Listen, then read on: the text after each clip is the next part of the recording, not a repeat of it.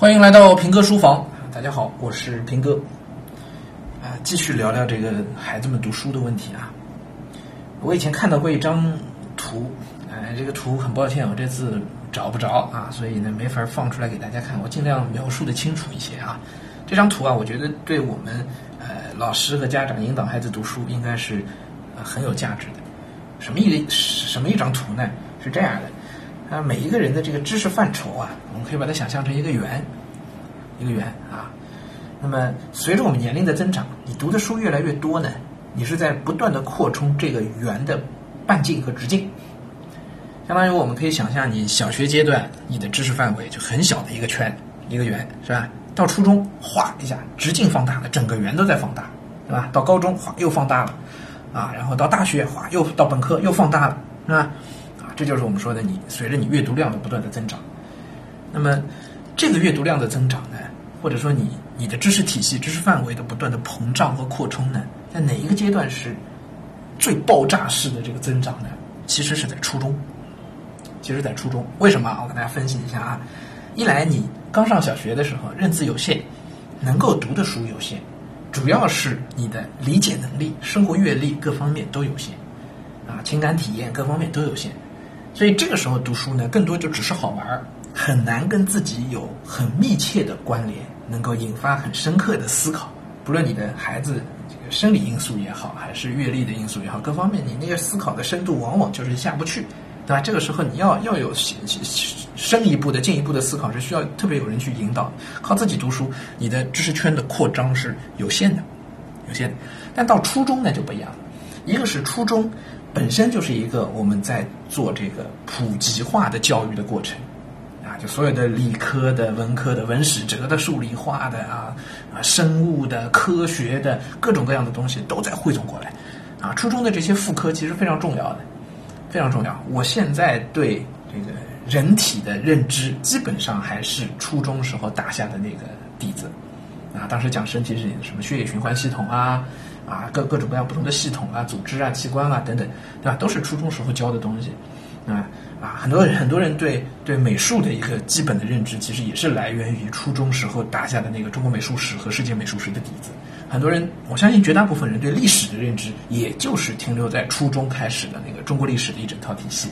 啊，再加上高中可能有世界历史的一整套体系，对吧？这这是打基础的东西，而这个对孩子们来说是一个知识圈的快速的一个膨胀，哗一下这直径拉出来非常多，对吧？好，那么这个能理解啊，就是从小圈到大圈一点点放大。那再往上，再往上到了本科以上啊，读研究生、读博士生，这个时候你的知识圈的扩张啊，性质就变了。怎么就变了呢？本来是直径的扩充。直径的扩张是整体的一个膨胀，可是等你到了本科读完以后，所谓研究生，什么叫研究生？研究生是有一个专门的指定的方向的，那个方向是非常专的啊！你要在那个方向上不断的用力去做出一些突破性的成果，那才叫研究生啊，是不是啊？你有你自己的专业领域，这个就意味着你到研究生阶段，你的知识圈的扩张就不再是直径的扩张了。而是在这一圈上面突凸起来一个点，在整个的一圈那个你的知识边界那上面啊，哗突出一个小点，一个一个小的凸起，这是你自己的知识领域，那个范围是很狭窄的，对吧？那个知识领域是别人都不知道的，所以普罗大众都是不知道的。你在前面做了一个小小的突破，是不是？啊，到了博士，甚至到了博士后，那更加如此了。你做的那个领域可能完全没有人知道。但你是那个方面的专家，在那个领域里头，你走在全人类的前面，对吧？所以你的这个时候，你在从从个人成长来说，你的价值体现在哪里呢？其实是体现在你为人类做出的贡献。就整个人类的知识圈，你在不断的帮助人类去做这个扩张。我又走到前面去了，我多了一层的这个理解，整个专业领域往前走了一步。但是你要说对你自己的帮助呢，其实是有限的，对吧？你不再是做直径的扩张了，你只扩张出去那一个点。啊，我在这个方面越用力，我在其他方面并没有获得多少的同步的这个进步。啊，所以我们讲小时候一定要去多读书，小学、初中、高中一直到本科这个阶段是你非常好的去泛读的，去读很多很多东西的一个时期，因为这个时候你的知识圈可以尽快的去扩张。啊，随着你到了研究生、博士生，或者你不读，你你出去工作，那么你再要获得这种直径上扩张的机会就非常非常有限。啊，这也是为什么我们在强调孩子们呃读书的时候啊，中小学生这个阅读的时候，我们还是比较强调说你的泛读和深读是要结合的，尤其你的深读的部分一定是要带到思考的，一定要带到思考的，因为只有当你有了那个思考的时候，你获得的才是所谓的知识。或者说是一个对你有用的东西，要不然，比如我读呃一本福尔摩斯，我如果读到的仅仅只是那个情节的话，其实对你的提升是非常有限的，对吧？那如果我能够从中呃有更多的思考，能够想到更多的东西，能够由这福尔摩斯一本书扩张到其他更多的书来读，能够了解更多啊，那你的知识圈会有整体的一个扩张。为什么我反对孩子们去读那些这个小字辈儿，一连串的小字辈儿啊？从马小跳开始，为什么？一来是它文字本身确实不，并没有，并没有多好啊；二来是这一类的书，其实对于扩充孩子整个的知识圈，包括像查理九世这一类啊，扩充孩子整个知识圈，实际上的帮助是非常非常有限的。你与其把时间花在这个上面，你倒是还不如花在其他的方面，我觉得可能都比它更有效一些。是吧？啊，我想到这个话题是因为，呃，不前段时间在山东嘛，我们演讲的时候就有人观众互动，就有人提问说，这个孩子读诗词怎么样能够更体系化一些？啊，呃，我现场时间有限啊，我没有多说。呃，其实我我今天想想分享的一点就是，孩子们去读诗词不用太强调这种体系性。啊，因为那个一旦你要去讲诗词国学那个体系性，其实那已经变成一个相对比较专的一个领域了。且不说孩子对这个是不是会有兴趣，因为我相信百分之九十九的孩子对这个很专的这个部分不会有兴趣的。啊，且不论这个兴趣的问题，即便他有兴趣，现在这个阶段中小学阶段也没有多大必要把时间花在这个相对专的领域里面。你让孩子去去学这个格律。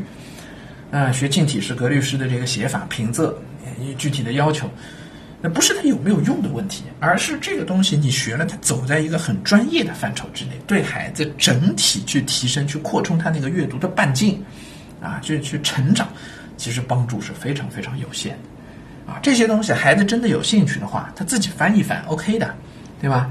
啊，孩子真的有兴趣，他以后甚至往这个专业的方向去发展，那也是很好的。但不代表孩子在小的时候，在中小学的时候，我们要去研究，要去往这个呃更专业的方向去走。所以我一直有一个观点啊，就是孩子在呃本科之前，那其实现在包括本科，因为本科现在进去都是通识教育，都是学院制的通识教育，对吧？啊，研究生之前，其实我们都应该是一个做面上的扩张，要去强调那个横向的东西，而不要太强调纵向的那个深度。啊，不是说纵向的深度就完全不要啊，那个深度，比如你会有一些思考等等，那还是很有必要的，对吧？但你不要去，呃，目标就专注在纵向的深的这个那个挖掘上面，而应该是横向的把面都要能够覆盖到。那这可能跟一般的阅读的观念不太一致啊，一般大家都觉得说，哎，还是要专精一些 啊。但我觉得不同的年龄有自己不同的一个一个取向啊，尤其放到现在这个。本身就是信息爆炸的一个时代，对吧？我们还是要尽可能的去把面给铺开啊！我以前就讲过，我说孩子，呃，对孩子来说，其实那是一种可能性啊。家长在教育孩子过程当中，你要特别留意这个可能性的问题，就是你不能把孩子可能未来会走的那个路、那个可能性给掐断。你要为孩子创设各种各样的可能性，他这条路也能走，那条路也能走。至于走不走，那是他。看孩子造化了，是吧？看孩子的自己的发展了，啊！但家长不要主动去掐断那个路，啊！阅读泛读也是起到这个作用，每一个点都有可能激发到孩子的那个兴趣的，一个问题有感而发啊，跟大家也交流一下。啊，当然我再声明一下，不是说那些深的思考的东西不要啊。那一个书要读出有用来，那必须要有那些深入的思考，是吧？啊，可是那个深入跟我们说的知识领域的那个专业，那不是一回事儿啊。